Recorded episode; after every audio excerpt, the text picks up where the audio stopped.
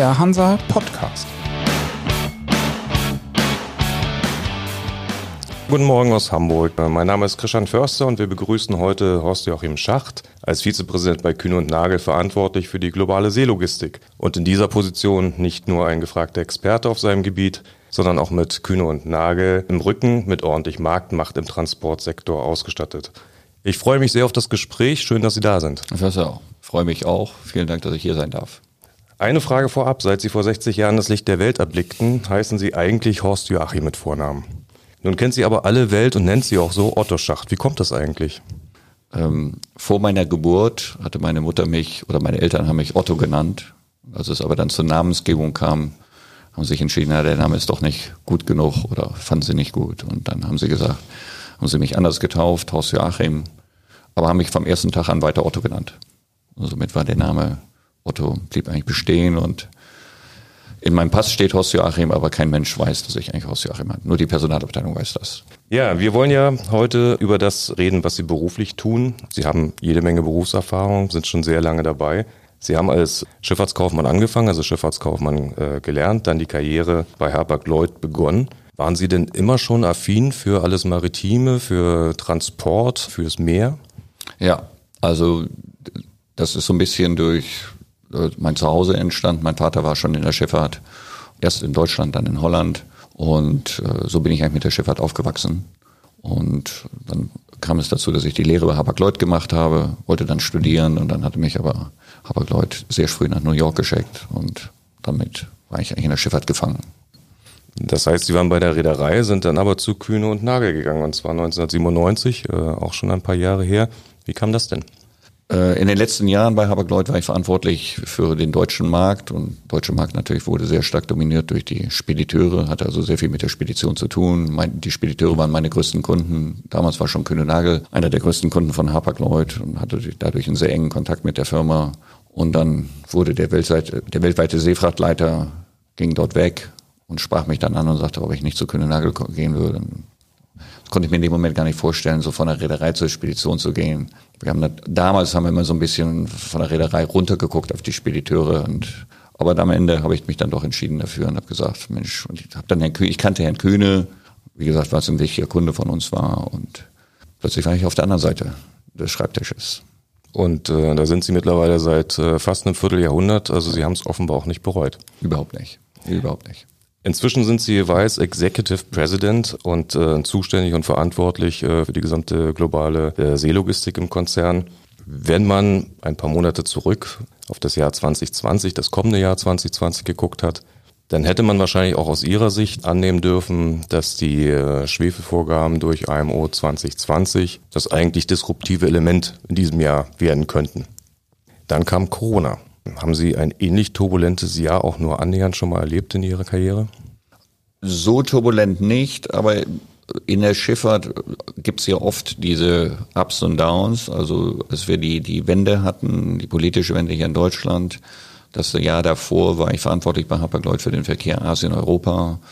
Und äh, da waren die, lagen die Mengen aus verschiedensten Gründen, weil der Verkehr hatte sich extrem negativ entwickelt. Und dann kam die Wende und plötzlich gab es diesen Boom und da hatten wir ein ähnlich turbulentes Jahr ja, und äh, was rein mengengetrieben war. Und dann ähnlich, ich würde fast sagen, wenn man rein auf die Schifffahrt runterguckt, war auch die Finanzkrise genauso turbulent.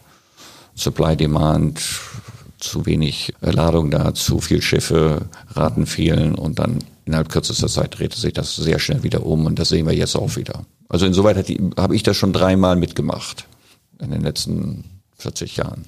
Es ist allerdings, Sie haben es anklingen lassen, dieses Mal wirklich auffällig, dass die Schifffahrt, die sonst immer äh, zu den Leidtragenden und am schlimmsten Leidtragenden in Krisen gehörte, durch diese aktuelle Krise, also durch die Corona-Krise, offenbar relativ gut durchkommt. Also wir reden über die Linienschifffahrt, wir reden über die Containerschifffahrt, mit der Sie ja auch zu tun haben. Wenn man sich also die Zahlen anguckt, dann sieht man schon, Kapazitäten wurden runtergefahren. Es gab weniger Schiffe am Markt, aber auf der anderen Seite stimmen die Ergebnisse bei den Reedereien, also die finanziellen Ergebnisse. Und die Frachtraten sind zumindest über die letzten Wochen und Monate auf einem scheinbar ungebremsten Höhenflug. Haben die Linien also alles richtig gemacht? Ich glaube, wir, wir kennen endlich, dass die Konsolidierung in der Schifffahrt gegriffen hat. Also gab vor 20 Jahren gab es 20, 25 verschiedene Linienräder. Heute gibt es noch sechs, sieben große Linienräder. Und diese Konsolidierung hat sich erstmal bemerkbar gemacht. Das würde ich erstmal, das ist der erste Punkt. Der zweite Punkt, das Volumen ist bei weitem nicht so stark eingebrochen, wie das viele vorhergesagt hatten. Der Tiefpunkt war so im April, Mai mit minus 15 Prozent ist der Weltcontainermarkt zusammengebrochen, aber dann sehr schnell wieder zurückgekommen. Und äh, die Räder hatten die Kapazitäten entsprechend angepasst im April, Mai. Und dann kamen die, die Mengen wieder zurück und die kamen stärker zurück als erwartet. Und das hat eigentlich die Preise so in die Höhe getrieben auf in kürzester Zeit. Ähnlich wie wir das in der Luftfracht auch sehen. Was hat es denn äh, für Sie als Seefrachtspediteur bedeutet? Äh, waren Sie dann äh, permanent in ganz harten Verhandlungen um Kapazitäten und Preise? Das sind wir ständig. Wir verhandeln täglich mit den Reedereien, egal ob die Schiffe nicht so voll sind oder sehr voll sind. Durch unsere Größe haben wir, wir haben sehr gute Beziehungen zu den Reedereien und, äh, und wir wissen auch genau, wie wir mit denen zu verhandeln haben und haben uns auch zum Teil vorab schon Platz gesichert und sind auch wieder jetzt dabei. Und was wir in den letzten Wochen gesehen haben, vielleicht einmal ein, ein Beispiel, auf der Strecke Asien, Südamerika lagen die Preise so vor drei Monaten bei 1000, 1500 Dollar, ein 40 Fuß Container. Und wir haben vor paar Wochen haben wir Container zu über 10.000 Dollar abgewickelt. Weil es gab einfach für, für mehrere Wochen überhaupt keinen Platz mehr. Und bevor dann geflogen wird, sind die Kunden bereit, fast jeden Preis zu bezahlen. Da müssen Sie also auch gar nicht viel erklären letzten Endes. Da muss man nicht viel erklären. Gleichwohl äh, sind Sie als Unternehmen mit Ihrem Geschäft auch betroffen gewesen. Äh, die Halbjahresergebnisse guckt, äh, da gab es ja durchaus Einbußen. Darauf werden Sie irgendwie reagiert haben. Wie genau? Wie, wie versuchen Sie denn konkret durch die Krise zu steuern und diese Einbußen in irgendeiner Weise aufzufangen? Unser Ziel, also als, als wir im März, als der Einschlag kam, wusste natürlich kein Mensch, was kommt da auf uns zu, wie werden die Kunden äh, reagieren, wie, wie stark gehen die Mengen zurück. Und äh, wir haben uns dann sehr unterschiedlich nach von Land zu Land, äh, haben uns Kurzarbeitermodelle, Deutschland das Kurzarbeitergeld, das gab es auch in anderen Ländern, in England, in Italien, in Spanien. Also wir haben in den Bereichen, wo wir tatsächlich weniger Arbeit hatten, haben wir Kurzarbeit äh, beantragt. Aber wir hatten auch viele Bereiche, wo die Arbeit äh, auf dem gleichen Niveau war wie, wie vorher. Also das haben wir sehr punktuell gemacht und so haben wir eigentlich die Krise ganz gut gemeistert. Wir haben uns als erstes Ziel gesetzt, dass wir auch äh, zumindest in dieser Anfangsphase gesagt haben, wir wollen keine Leute entlassen, weil wir immer dran geglaubt haben, der Markt kommt irgendwann noch zurück. Und das sehen wir heute auch. Ähm, es gibt ganz wenig Segmente, wo der Markt eigentlich äh, bei uns auch, aber das ist mehr sehr spezifisch, punktuell, wo wir gesagt haben, da sind Firmen zusammengebrochen und Märkte zusammengebrochen. Aber das haben wir dann kompensiert mit anderen Geschäften. Mussten Sie auch bei der Marge zugeben? Nein, die Marge ist relativ konstant ähm, in der Spedition. Das ist äh, sehr stark abhängig von Verkehr zu Verkehr. Äh, der Dollar spielt eine Rolle, aber insgesamt ist unsere Marge in der Seefahrt relativ stabil. Nun haben wir alle keine Glaskugel und wissen nicht, wie lange uns die Corona-Krise noch beschäftigen wird und äh, welche Auswirkungen sie unter Umständen äh, haben wird, welche Ausbreitung sie nimmt. Also auch ohne Glaskugel wagen Sie irgendeine Prognose, wann die Ladungsvolumina, so wie man sie braucht, so wie man sie gewohnt ist, tatsächlich wieder auf dem Niveau von vor Corona ankommen könnten? Im dritten Quartal ist der Weltmarkt, wir schätzen, wir liegen fast wieder auf Vorjahresniveau äh, der Gesamtmarkt, äh, also jetzt im September, Oktober. Also vielleicht noch so bei minus zwei, minus drei Prozent. Wir werden die ersten Zahlen werden wir im November, Dezember sehen von den verschiedenen Häfen, Reedereien, was sie publizieren werden. So, damit haben wir, hat keiner gerechnet. Wie lange dieses Niveau anhalten wird, für nächstes Jahr sind eigentlich die, die Voraussicht ist, dass wir, der Markt sollte um ein paar Prozent, vier, fünf Prozent wachsen. Aber ganz viel hängt davon ab, wie die Volkswirtschaft, was passiert in den USA, was passiert in China. China ist eigentlich zurückgekommen. In China wird wieder konsumiert. Das sehen wir. Äh, wir hören es auch, automobile Verkäufe gehen wieder nach oben. Und, aber viel wird von USA abhängen und sicher auch abhängen, wie gehen wir in Europa mit dieser Krise um wird es hier noch durch Insolvenzen, wird tendenziell die Arbeitslosigkeit vielleicht nächstes Jahr steigen oder nicht. Aber wir sind eigentlich für nächstes Jahr ganz optimistisch. Das, was uns die Kunden sagen, sollte das erste Halbjahr auf jeden Fall noch sehr gut sein und dass man wieder auf dem 19er Niveau oder vielleicht sogar leicht darüber ist. Also es wird das Geld, was im Tourismus nicht ausgegeben werden kann, keiner kann mehr fliegen, kaum jemand fährt irgendwo hin, Das Geld sehen wir, wird heute woanders ausgegeben. Leute kaufen sich Sofas, die Leute kaufen sich neue Bohrer, Haushalt wird renoviert. Äh, diese Produkte müssen alle irgendwie transportiert werden. Es gibt ja durchaus Stimmen, die äh, glauben, dass es die Rückkehr zu der Normalität von 2019, sagen wir mal das letzte Jahr vor Corona, nicht hundertprozentig geben wird, sondern dass sich die Welt durch Corona verändert, dass sich durchaus auch Handelsströme, Produktionen verlagern könnten. Sehen Sie das ähnlich oder glauben Sie, dass im Grunde alles beim Alten bleibt? Wir sehen heute schon, dass sich Handelsströme verlagern. Aber, und das wird durch Corona vielleicht noch beschleunigt. Also wir hören heute von vielen Kunden, dass äh, man nicht ganz so stark äh, von China abhängig sein möchte. Man möchte die Produktion verlagert man heute schon zum Teil nach Vietnam oder nach Indien. Indien wird der große äh, Gewinner sein, aber nicht nur durch die Corona. Die Corona-Krise hat das vielleicht noch beschleunigt. Ich hatte gerade gestern mit einem Kunden gesprochen, die gesagt haben, sie wollen ihre Produktion China um 20 Prozent runterfahren und China und Indien um entsprechend um 20 Prozent, 30 Prozent nach oben fahren. Also da wird es Verschiebungen geben, aber insgesamt wird der globale Verkehr, das Handelsvolumen der Containerverkehr Verkehr zum Teil, wie gesagt, aus anderen Regionen kommen, aber das wird an der Gesamtmenge nichts ändern. Also die, die Schifffahrt davon wird eigentlich nicht betroffen sein. Corona hat auch noch was anderes bewirkt. Das kann jeder aus seinem privaten Umfeld und auch aus seinem beruflichen Umfeld, glaube ich, mittlerweile berichten. Nämlich, es hat einen Schub für die Digitalisierung gegeben. Das ist ja so ein Wort, ähm, da weiß keiner so recht, was eigentlich konkret damit gemeint ist. Aber wenn man mal vom Kleinen ins Große denkt, ähm, dann ist es zum einen das, das Homeoffice, äh, dann ist es zum einen die neuen Kommunikationsmöglichkeiten, die entdeckt wurden, Glauben Sie denn, dass jetzt mal auf die Unternehmensseite und auf die Märkte betrachtet, diese ganze Corona-Krise auch der Digitalisierung sozusagen im globalen Warenverkehr nochmal einen neuen Schub gibt? Sicher. Also wenn man mal zurückguckt, wenn, wenn Sie uns gefragt hätten, wenn Sie mich gefragt hätten vor einem Jahr, kannst du dir vorstellen, dass du deine, in der Seefahrt sind ungefähr 10.000 Mitarbeiter und du schickst im März 10.000 Mitarbeiter nach Hause und die arbeiten alle von zu Hause, das hätte sich kein Mensch vorstellen können. Wir sind erstaunt, wie gut das bei uns funktioniert aufgrund der Digitalisierung unsere Systeme funktionieren. Und insoweit wird das natürlich viele Dinge beschleunigen. Aber der, der menschliche Kontakt bleibt gerade in unserer Branche doch noch sehr, sehr wichtig. Das stellen wir auch fest. Und äh, also auf der einen Seite beschleunigt es die Dinge, unterstützt aber nicht nur, dass wir es hoffen, sondern wir merken es auch in vielen Gesprächen mit Kunden, die wir heute per Zoom und äh, Teams machen, äh, dass viele sagen, ich möchte wieder den Menschen persönlich auch treffen.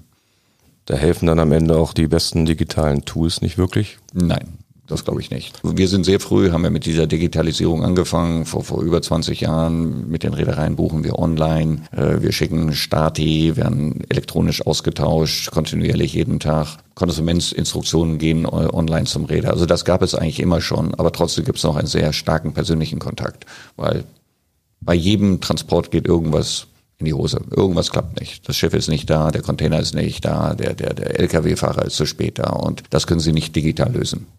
Nochmal zurück zur Corona-Zeit, die ja mit Sicherheit einiges, was vorher an, an den Märkten und speziell auch in Ihrem Markt passiert ist, gestoppt oder zumindest ausgesetzt hat. Wir haben ja im Vorfeld unmittelbar davor ähm, nochmal eine neue Konsolidierungswelle gesehen, im, auch im Seefrachtbereich. Erinnert sei an die Übernahme von Panalpina durch DSV. CMA CGM als Linienreederei hat äh, Seva übernommen, insofern auch sehr stark äh, auf die Logistik mal gesetzt. Wir sehen solche Tendenzen ja auch bei Maersk und anderen, die logistischen Angeboten äh, ein, eine große Bedeutung zumessen äh, für die Zukunft. Erhöht diese zusätzlich aufkommende Konkurrenz zum einen und äh, starkere Akteure als unmittelbare Wettbewerber jetzt den Druck generell auf den Spediteur, auf den klassischen Spediteur und auf Sie, auf Ihr Unternehmen dann im Speziellen? Der Containermarkt weltweit wird ungefähr zu 50 Prozent von der Spedition kontrolliert, gemanagt und von 50 Prozent machen die Räder es direkt mit den Kunden. Zu meiner Zeit, als ich vor 40 äh, Jahren in dieser Branche anfing, haben die Reedereien 95 Prozent des Geschäfts direkt mit der Kundschaft gemacht und heute kann man ganz grob sagen, es ist 50-50. Es wird immer über die großen Spediteure geredet. Die großen Spediteure sind, kontrollieren aber auch nur einen relativ kleinen Teil. Und wir als größter, sagen wir mal, in der Welt, in der Seefahrtspedition, haben auch nur einen Marktanteil von zwei Prozent. Es gibt hunderttausende kleine Spediteure. So, und man fragt sich ja immer wieder, wie können die eigentlich alle überleben? Aber irgendwo haben sie eine Daseinsberechtigung und bieten eine sehr gute Dienstleistung an. Die sind auch alle digital unterwegs. Da wird es sicher in den nächsten zehn Jahren eine gewisse Konsolidierung geben, aber auch in zehn Jahren wird es noch vielleicht nicht mehr 200.000 Spediteure geben, aber vielleicht noch 100.000 Spediteure geben. Die Räder haben schon immer mal mehr, mal weniger probiert, ihre Dienstleistung neben dem reinen Seetransport, Haustür, Haustür, noch weitere an, äh, Angebote anzubieten. So, äh, Maersk äh, hatte immer schon Maersk Logistik, dann hatten sie Damco, jetzt integrieren sie das, CMA hat Seva gekauft. Das erhöht nicht den Druck. Wir müssen nur, ich sage immer so uns und Herr Kühne fragt mich oft ganz äh, sehr oft, äh, müssen wir nicht aufpassen. Ich sage, wir müssen nur besser sein als die. Ganz einfach. Unsere Dienstleistung muss besser sein und wir müssen einen besseren Service den Kunden anbieten, mehr Möglichkeiten und äh, insoweit ist es gesunder Wettbewerb. Was heißt denn konkret besser sein? Wo, an welchen, an welchen Punkten können Sie denn besser sein? Wir können besser sein, weil wir flexibler sind. Äh, wir haben mehr Büros an der, in, in der Fläche. Wir, in den USA als Beispiel haben wir über 50 Seefrachtbüros. Die Reedereien haben im Schnitt sechs, sieben, acht Seefrachtbüros. Also wir sind in den kleinsten Städten unterwegs und erreichen damit sehr viel mehr Kunden. Sie brauchen einen guten Customer Service, sie brauchen sehr gute IT-Lösungen. Sie müssen den Kunden sehr gute Transparenz bieten in der, in der Supply Chain, in dem modernen Wort. Und äh, das sind die, die großen Themen. Äh, und wenn man das kann, dann kann man sehr gut äh, gegenüber dem Wettbewerb, gegenüber den Reedereien und auch gegenüber unseren anderen Wettbewerbern in der Spedition bestehen. Das würden die Reedereien, die zu ihren Kunden zählen, auch unterschreiben? Würde ich sagen. Ich glaube das schon. Und da wir sehr eng mit den Reedereien zusammenarbeiten, die wissen das auch. Also zum Beispiel wickeln wir für den einen oder anderen Räder sogar interne Transporte ab, die sie selber nicht so gut äh, managen können, weil ihnen dafür die Möglichkeiten, die Systeme, die IT fehlt. Also ist ganz interessant. Äh, ne? Also das ist ein, ein sehr gutes Verhältnis. Sie sind äh, in der Seefracht global äh, betrachtet klar die Nummer eins aus den Top 5 der Vergangenheit ist jetzt eine Top 4 geworden, wenn man das so will. Gibt es denn bei Kühne und Nagel auch Pläne zu wachsen, organisch oder auch anorganisch? Wir wollen in erster Linie in der, in der Seefracht organisch wachsen. Wir, wir haben in den letzten 15 Jahren äh, punktuell äh, Zukäufe gemacht und haben Spezialisten äh, eingekauft, äh, kleine Spediteure, die sich auf irgendeine Nische äh, konzentriert haben und meistens in, immer inhabergeführte Unternehmen und wo der Inhaber dann aus äh, Gründen Tochter, Sohn wollten das Unternehmen nicht übernehmen und äh, wir fanden das Unternehmen so gut und so haben wir dann in Neuseeland, in Kanada, in Norwegen, in Südamerika, in Europa Kleinstspeditionen aufgekauft. Das werden wir weitermachen, wir halten weiter Ausschau regelmäßig, aber ansonsten wollen wir in erster Linie organisch wachsen. Wir sind gespannt, das zu beobachten.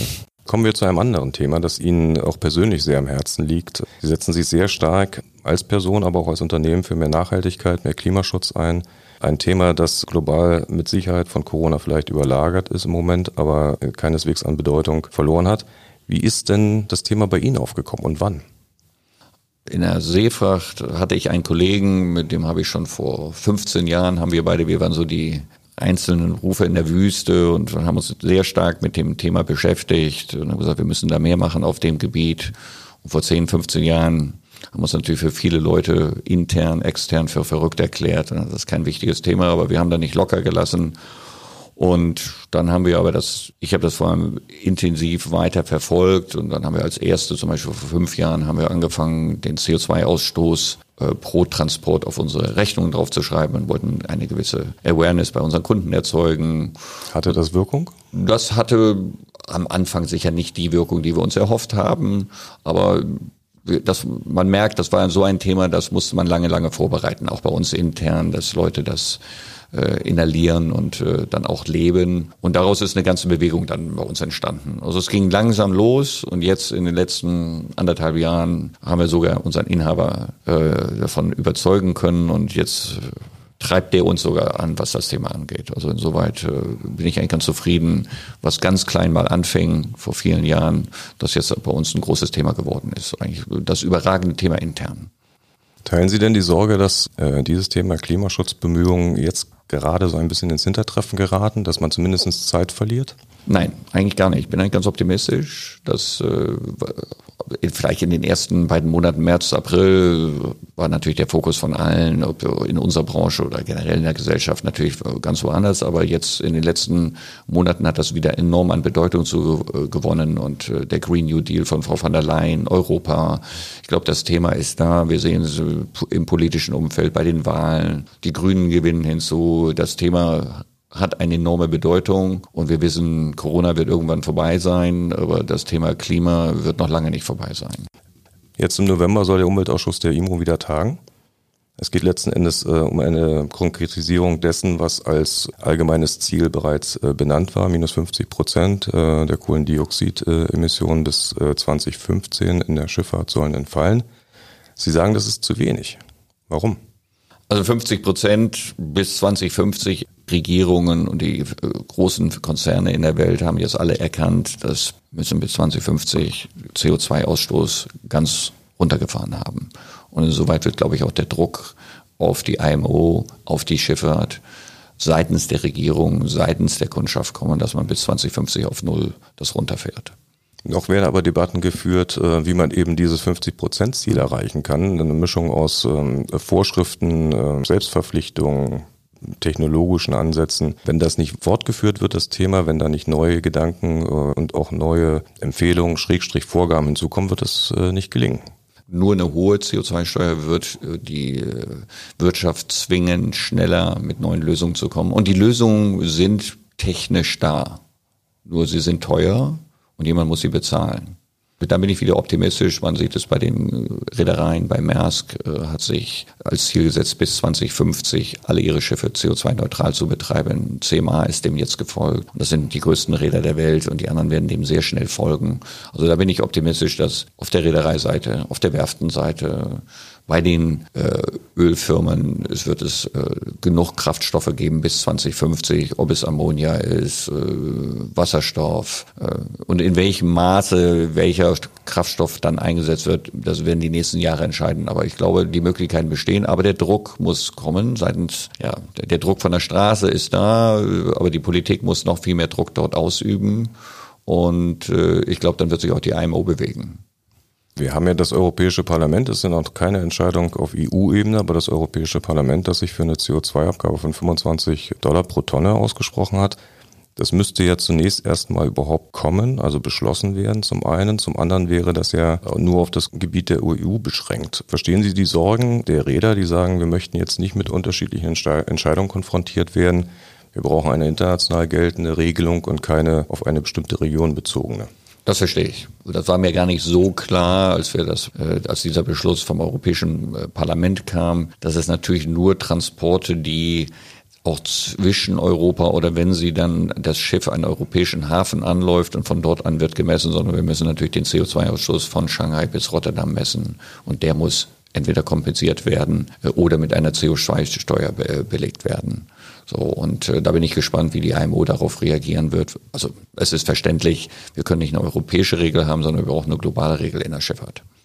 Was ist denn Ihr Wunschszenario, respektive wer ist denn aus Ihrer Sicht äh, letzten Endes gehalten, wirklich die Leitlinien, die Richtlinien zu setzen? Ist es die IMO oder sind es letzten Endes doch die Reedereien, die, die Wirtschaft als solche, die äh, auch die Voraussetzungen überhaupt erschaffen muss?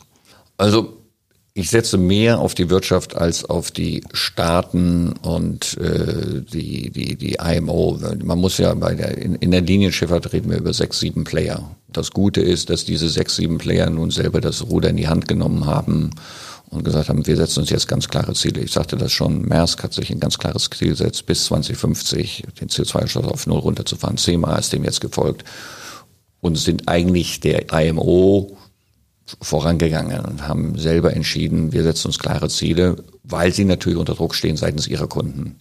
So, also insoweit wird diese Bewegung, glaube ich, auch das ganze Thema beschleunigen.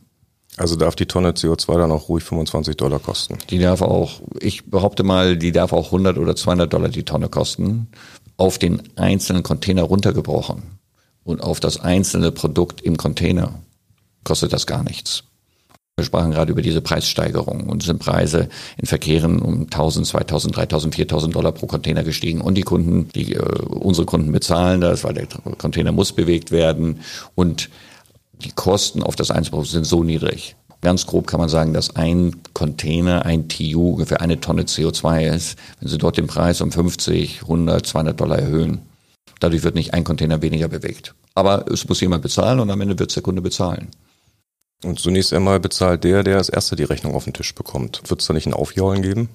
Am Anfang gibt es immer ein Aufjaulen.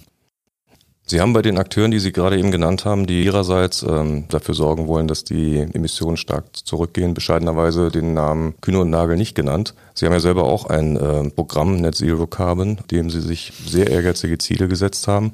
Bis Ende 2030 30. alle Transporte genau. klimaneutral. Ich hole da nochmal aus. Also wir haben uns als Unternehmen erstmal äh, haben wir entschieden, dass wir ab 2020 sind wir als Unternehmen im sogenannten Scope 1 und 2. Also das sind alle Emissionen, die wir direkt kontrollieren sind wir klimaneutral. Also das ist die Energie in allen Lägern, in allen Gebäuden und den wenigen LKWs, die wir selber managen. Äh, die kompensieren wir und die fahren wir natürlich systematisch runter, indem wir immer mehr erneuerbare Energien einsetzen, Solarpanels auf unseren Lägern aufbauen. Und dann haben wir uns als sehr viel äh, stärkeres Ziel noch gesetzt, dass wir bis 2030 alle Transporte unter dem sogenannten Scope 3, also Luft, See, Land, wollen wir bis 2030 neutralisieren. Entweder indem wir neue Brennstoffe einsetzen, Biofuel im Trucking. Wir fangen jetzt an, in der, in der Schifffahrt auch Biofuel zu verkaufen. Wir haben mit drei Rädern uns zusammengetan, dass wir äh, zum ersten Mal Biofuel einsetzen, was sehr viel teurer sein wird als der normale Fuel. Und den Rest wollen wir dann kompensieren. Also bis 2030 haben wir gesagt, müssen alle Transporte, die wir durchführen, klimaneutral sein. Das ist natürlich ein sehr hehres Ziel. Aber Sie schaffen es? Da gehe ich von aus. Biofuel. Sonst hätten wir uns das Ziel nicht gesetzt. Biofuel ist ein gutes Stichwort. Sie probieren das aus. Das kostet mehr. Ich glaube 1000 Dollar mehr. Solange es nur solche Leuchtturmprojekte sind und andere es nicht tun, zum Beispiel die Mitbewerber der Reedereien, mit denen sie das tun, äh, besteht womöglich gar nicht der Anreiz, da unbedingt mitzuziehen, weil man die Transporte anders ja billiger anbieten kann. Wir, wir sind ja intensiv in Gesprächen mit Kunden. Am Ende muss es irgendjemand bezahlen. Und am Ende bezahlt das der Kunde. Und äh, wir stellen fest, in den ersten Gesprächen, wir jetzt seit, wir sind seit paar Wochen damit im Markt und äh, werden wir damit morgen tausende Kunden äh, überzeugen können? Nein. Aber wenn wir die ersten überzeugt haben und am Ende zahlt der Kunde, weil er sich dann in seinem Umfeld wieder besser darstellen kann, das erhöht den Druck bei den Wettbewerbern von den Kunden. Äh, das wird eine Bewegung loslegen, da bin ich fest von überzeugt. Irgendjemand muss mit dem Thema anfangen und wir haben gesagt, wir schieben das Thema jetzt mal an der ein oder andere Räder, mit denen wir gesprochen haben, die haben das getestet. Äh, Biofuel kann man einsetzen. Vor einem Jahr dachte noch jeder, es gibt die Mengen gar nicht. Kann man damit heute die gesamte Weltlinienschifffahrt mit betreiben? Nein, die Mengen stehen nicht zur Verfügung. Aber wenn jetzt äh, der Bedarf dann doch da ist und das Kunden darauf anspringen, bin ich auch überzeugt, dass dann Firmen, Energieprovider wie Neste, wie Shell, wie Total dann auch mehr Biofuel zur Verfügung stellen. Äh, Sie schaffen ja mit dem Sea Explorer zumindest eine Transparenz. Jeder Kunde, der will, kann Einblick nehmen in das Transportmittel, das er da bucht und was das äh, im Einzelnen bedeutet. Stellen Sie denn eine steigende Resonanz fest? Also wird dieses Angebot auch genutzt? Für mehr Informationen und dann darauf äh, basierend auch für andere Entscheidungen? Ja, immer mehr. Da haben wir auch etwas losgetreten. Äh, durch, es gab bis, bis vor zwei Jahren gab es keine richtige Transparenz. Äh, es gab Durchschnittswerte, CO2-Werte pro Fahrtgebiet. Und äh, wir können heute sehr schön darstellen, dass es in einem Fahrtgebiet äh, zwischen einem Dienst und einem anderen Dienst Unterschiede von bis zu 300 Prozent gibt im CO2-Ausstoß. Und wir haben immer mehr Firmen, die dann sagen, bitte, die Ladung darf nur noch auf den saubersten Diensten, auf den grünsten Diensten verladen werden, weil die Firmen entsprechend ihren CO2-Ausstoß damit runterfahren. Aber das ist wahrscheinlich noch kein Durchbruch. Äh, was denken Sie denn, wie viele Jahre es noch braucht, bis ähm, sich das Bewusstsein und auch äh, darauf äh, beruhend die unternehmerische Entscheidung dann wirklich weltweit zeigen? Also in 2030 bin ich optimistisch, dass das sich dann durchgesetzt hat im Markt, dass dann Entscheidungen sehr stark durch den CO2-Ausstoß beeinflusst werden und dass dann auch entsprechend dafür bezahlt wird. Und dass wir dann nicht nur fünf, sechs, zehn Prozent, sondern dann werden wir 60, 70, 80 Prozent der Kunden werden davon überzeugt sein. Würden Sie, wenn das eintritt, dann tatsächlich einen positiven Rückblick nehmen, wenn Sie dann irgendwann in den Ruhestand gehen oder äh, was gehört da noch dazu? Nö, da würde ich sicher. Äh, wenn ich dann in 2030 mal nach hinten gucke, was man da zwischen 2020 und 2030 erreicht hat, dann glaube ich, äh, kann man dann stolz sein, äh, was wir dann erreicht haben und bin grundsätzlich ein Optimist, gucke eigentlich sehr positiv in die Zukunft. Dann wünschen wir Ihnen bei, bei dem, was alles noch ansteht, ganz viel Erfolg. Vielen Dank fürs Vorbeikommen und für das interessante Gespräch. Vielen Dank.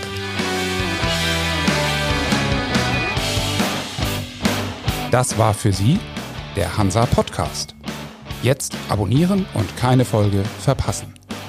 Alle News und Hintergründe aus der maritimen Welt aktuell auf hansa-online.de und monatlich im Hansa Magazin.